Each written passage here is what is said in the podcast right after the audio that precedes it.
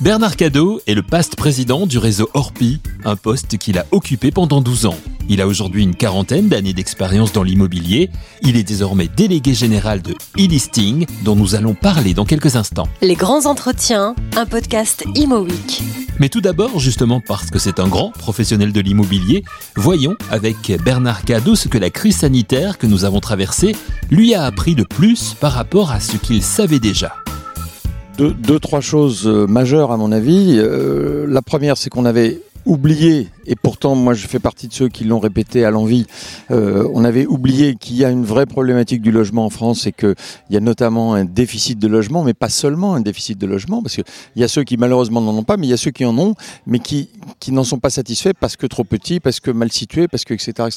Et, un des enseignements justement de, de, ce confinement, ça a été de dire que euh, on voulait sortir de ce cadre dans son propre logement parce que, et par définition, quand on passe euh, quelques heures par jour seulement dans le logement, on n'en voit pas forcément toutes les contraintes, alors que quand c'est 24 sur 24, on peut en mesurer les contraintes. Euh, et notamment quand on vit dans des logements un peu trop petits, à plusieurs, euh, et aussi parce que on en a beaucoup parlé, euh, le télétravail qui a été euh, quelque chose de très émergent dans, dans, cette période de confinement et qui à cet égard a, a, montré certes des limites mais aussi des avantages. Le télétravail, il a mis en évidence le besoin d'avoir des lieux adaptés. Parce qu'il est évident que si je suis dans une très grande maison, un très grand appartement et que je peux dédier une pièce ou un endroit spécifique pour télétravailler, j'aurais pas le même rapport à mon travail et à ceux qui sont autour de moi euh, que si je suis dans un euh, petit trois pièces avec deux enfants euh, et que euh, bah, il y a du bruit, que je peux pas me concentrer, etc., etc. donc c'est, je pense que c'est, un, un des enseignements que l'on retrouve d'ailleurs et, on, peut en parler dans les différents colloques auxquels nous assistons, euh, on retrouve cette prise de conscience et cette nécessité dorénavant d'adapter les logements.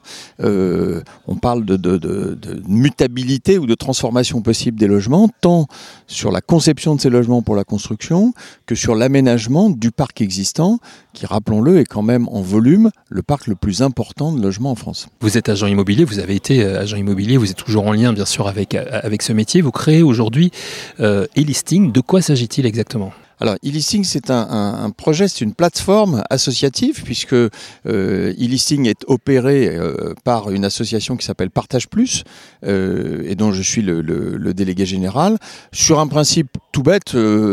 Très clairement, j'ai rien inventé.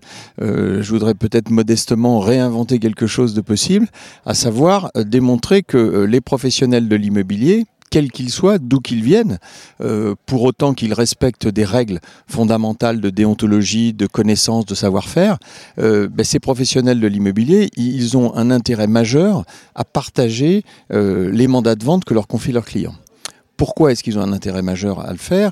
C'est d'une part parce que euh, on est en train d'entrer dans une période de pénurie d'offres et cette pénurie malheureusement elle, va continuer de s'accentuer. Donc pour servir le client, il vaut mieux avoir plus de choix. C'est un, fondamental du, principe de la prestation de service. Euh, et puis aussi parce que il y a eu énormément de changements dans la profession, euh, émergence de nouveaux modèles, nouvelles technologies, etc., etc. Et pourtant il y a un invariant et celui-là, il est certainement appelé à durer très longtemps, c'est que lorsqu'on est vendeur, on veut pouvoir toucher rapidement des acheteurs, et quand on est acheteur, on veut du choix. Et c'est le principe même et l'essence même d'un fichier commun partagé des exclusivités, parce qu'on ne raisonne bien sûr que sur des mandats exclusifs, que d'offrir à un vendeur immédiatement la perspective d'avoir un, un, nombre important, beaucoup plus important de clients acquéreurs potentiels et d'offrir à des acquéreurs qui viennent sur cette plateforme un choix le plus large possible. C'est le principe des MLS à l'américaine euh, qui ont fait que les professionnels américains maîtrisent 98% de leur part de marché, là où nous, professionnels français, ne maîtrisons malheureusement que 65% de part de marché avec un espèce de plafond de verre qui fait qu'on n'arrive pas à casser ce plafond de verre et aller beaucoup plus loin euh, parce que euh, bah parce que tout simplement euh, et vous l'avez rappelé, je vous en remercie, je suis j'étais agent immobilier, je le suis encore euh, dans l'âme. Euh, quand on va à la rencontre d'un vendeur et qu'on lui propose de signer un mandat exclusif, la première objection qui vient, c'est de dire bah, moi, je vous connais bien et je vous estime. Je suis bien d'accord pour vous signer l'exclusivité, mais je connais aussi un de vos confrères qui est très estimable aussi. Et si je signe l'exclusivité avec vous, il ne l'aura pas lui non plus. Donc cette première réponse, elle est là. Et c'est vraiment important si on veut qu'au niveau des professionnels, on maîtrise ce marché. E-listing donc pour le partage entre agents immobiliers de leur mandat client afin d'optimiser les chances de vente de biens. Mais cette idée ne va-t-elle pas à l'encontre du mandat exclusif que souhaitent en grande majorité les agents immobiliers et pour lequel Bernard Cadeau s'est justement battu par le passé alors non, pas vraiment, parce que euh, en fait le mandat exclusif, il est exclusif à l'égard des tiers non professionnels. C'est-à-dire que euh, si je signe un mandat exclusif à un agent immobilier, eh je ne vais pas avoir une transaction en direct de particulier à particulier.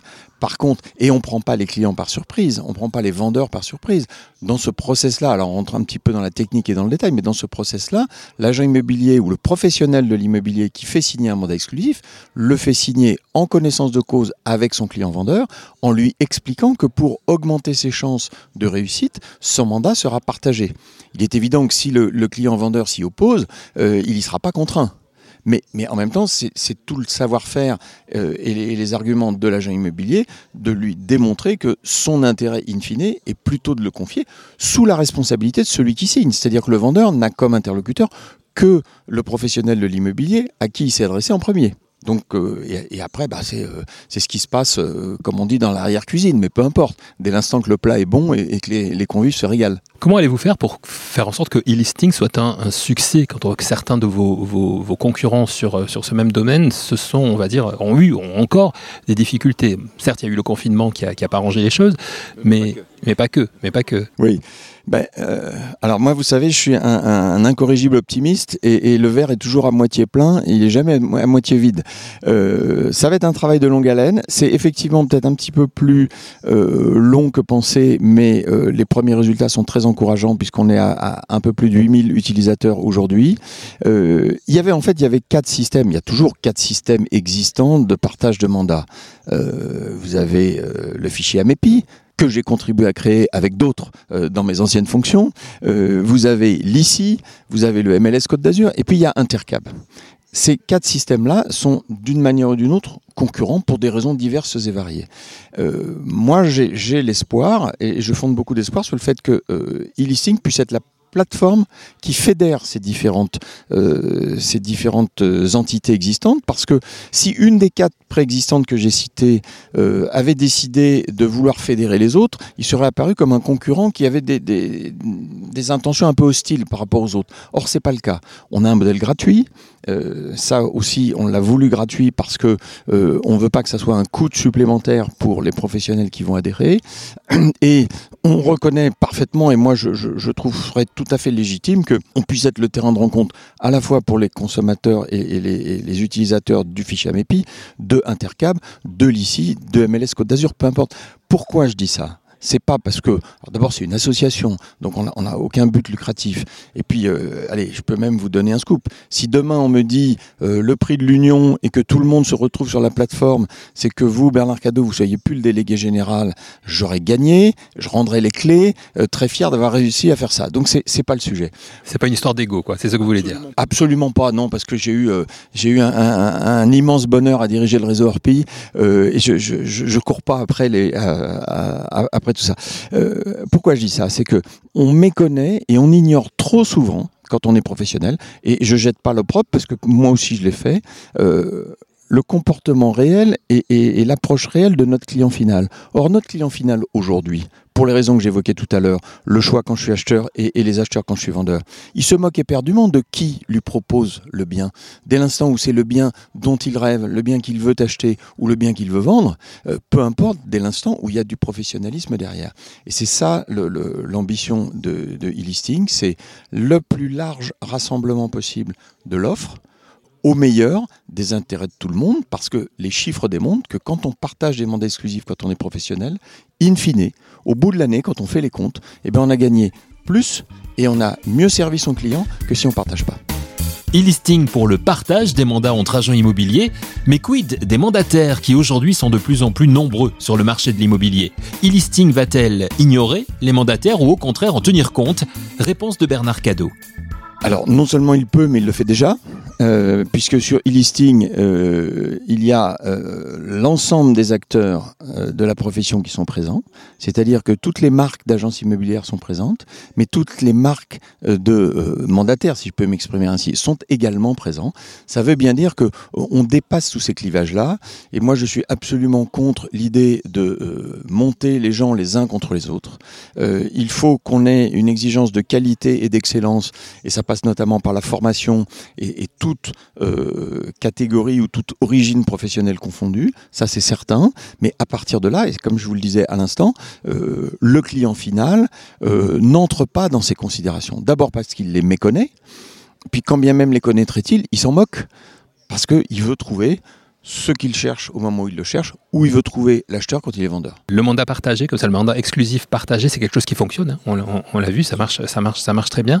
Mais est-ce qu'il y a quand même encore du travail à faire au niveau des, des, des mentalités, à la fois des agents comme des mandataires? Bien sûr, bien sûr, et c'est un travail euh, qui ne finit jamais, parce que euh, il faut faire de la pédagogie, il faut faire de la conviction. Euh, vous l'avez rappelé tout à l'heure, moi j'ai dirigé euh, une coopérative leader sur son marché pendant 12 ans. J'étais 6 ans avant vice-président, ça fait 18 ans, et, et je sais ce que c'est que de convaincre et d'essayer de rassembler, parce qu'on n'est pas toujours, voire on n'est jamais d'accord sur tout à 100%. Par contre, il y a cette notion d'intérêt commun minimum, de plus petit commun dénominateur, qui fait que euh, si on n'accepte pas de faire évoluer les mentalités, si on n'accepte pas, euh, bien sûr que le frein au changement c'est humain et c'est compliqué euh, et on en est tous victimes, mais si on n'accepte pas d'aller un petit peu au-delà et, de- et de dépasser ses propres limites, eh bien tôt ou tard on se fera carrément dépasser par d'autres technologies, des nouveaux acteurs. Euh, regardez si les GAFAM se, se mettent à, investir industriellement le marché de l'immobilier, ce que l'on peut devenir. Donc c'est tous ces enjeux-là qui, bien sûr, c'est pas intuitif au début. C'est pas intuitif. Vous savez, moi, vous avez rappelé, et j'en suis fier, euh, ça fait plus de 40 ans que je suis dans l'immobilier. Quand j'ai commencé l'immobilier, les agents immobiliers, ils se parlaient pas entre eux. On changeait de trottoir. Puis un jour, on était allé prendre des cafés ensemble au café le matin. Et puis un autre jour, on a commencé à se dire, bah tiens, si on faisait des choses ensemble, etc. Donc je suis optimiste sur le fait que ça va finir par changer. J'espère que ça va changer suffisamment vite pour que je le vois avant la fin de ma carrière professionnelle. Mais, mais, mais en tout état de cause, euh, voilà, j'y crois. Et, et surtout, si j'ai ce message à passer, c'est que euh, il faut jamais désespérer des bonnes volontés. Euh, et il faut surtout euh, ne jamais laisser la place euh, sans avoir essayé de l'intérieur de faire bouger les choses et de les modifier. Et c'est ce à quoi je, euh, je m'astreins avec grand bonheur aujourd'hui. Pour terminer cet entretien, je profite de, de vous avoir, Bernard Cadeau, euh, et d'avoir le, professionnel euh, que vous êtes pour euh, avoir votre avis sur, sur le marché de l'immobilier après une année 2019 exceptionnelle, une année 2020 qui a été, euh, enfin, avec beaucoup de craintes, mais qui finalement s'est avérée euh, très très belle également. Où en est-on aujourd'hui et comment vous voyez les choses évoluer? Alors vous avez raison de souligner que 2019 c'était l'année vraiment de tous les records. Euh, 2020, euh, ben, on n'aurait pas parié au moment du premier confinement que ça allait être une, aussi bonne année parce que à quelques milliers de transactions près, on fait à peu près le même résultat que 2019, ce qui était euh, euh, quand même inespéré euh, compte tenu de la, des circonstances sanitaires. Euh, 2021, euh, je pense qu'on on a peut-être un peu rapidement cru que euh, il se passerait rien et qu'on serait sur les mêmes trends, avec les mêmes records, avec le même nombre, etc. Je crains malheureusement que le dernier quadrimestre là qui arrive euh, marque un ralentissement pour une raison simple, hein, c'est que euh, il y a de moins en moins d'offres. Les conditions d'accès au crédit, parce qu'on parle beaucoup des taux. Certes, le taux c'est un élément important, mais il faut à minima regarder et mesurer à la même aune les difficultés ou les capacités à accéder au crédit. Si j'ai un taux à 0%, mais que mon banquier me demande 30% d'apport pour financer mon projet et que je les ai pas, je pourrais pas aller au bout de mon projet. Donc, et, le marché immobilier, il s'auto-alimente. Les gens qui vendent rachètent, et quand on a fini par acheter, après on revend, et ainsi de suite. Et lorsqu'il y a un- une espèce de tarissement de l'accès à ce marché, d'ailleurs par les, les primo-accédants, on en parler pendant euh, très longtemps, et, les jeunes qui sont victimes de, cette situation-là, eh bien, effectivement, il y a une crispation un petit peu de, ce marché. Donc, j'espère me tromper, mais je crains que euh, septembre, octobre, novembre, décembre 2021 ne soit pas euh, sur le même mouvement et sur le même élan que l'année d'avant. On verra ça. Et, et on se reverra et on commentera ça quand vous voudrez. Et si on se donnait rendez-vous, non pas dans 10 ans, mais dans quelques mois, sur le premier trimestre de l'année 2022 pour refaire un point Merci à Bernard Cadeau, délégué général de e-listing. Merci à vous d'avoir suivi cette émission et rendez-vous très vite pour un nouvel épisode de Les grands entretiens, un podcast Imo Week.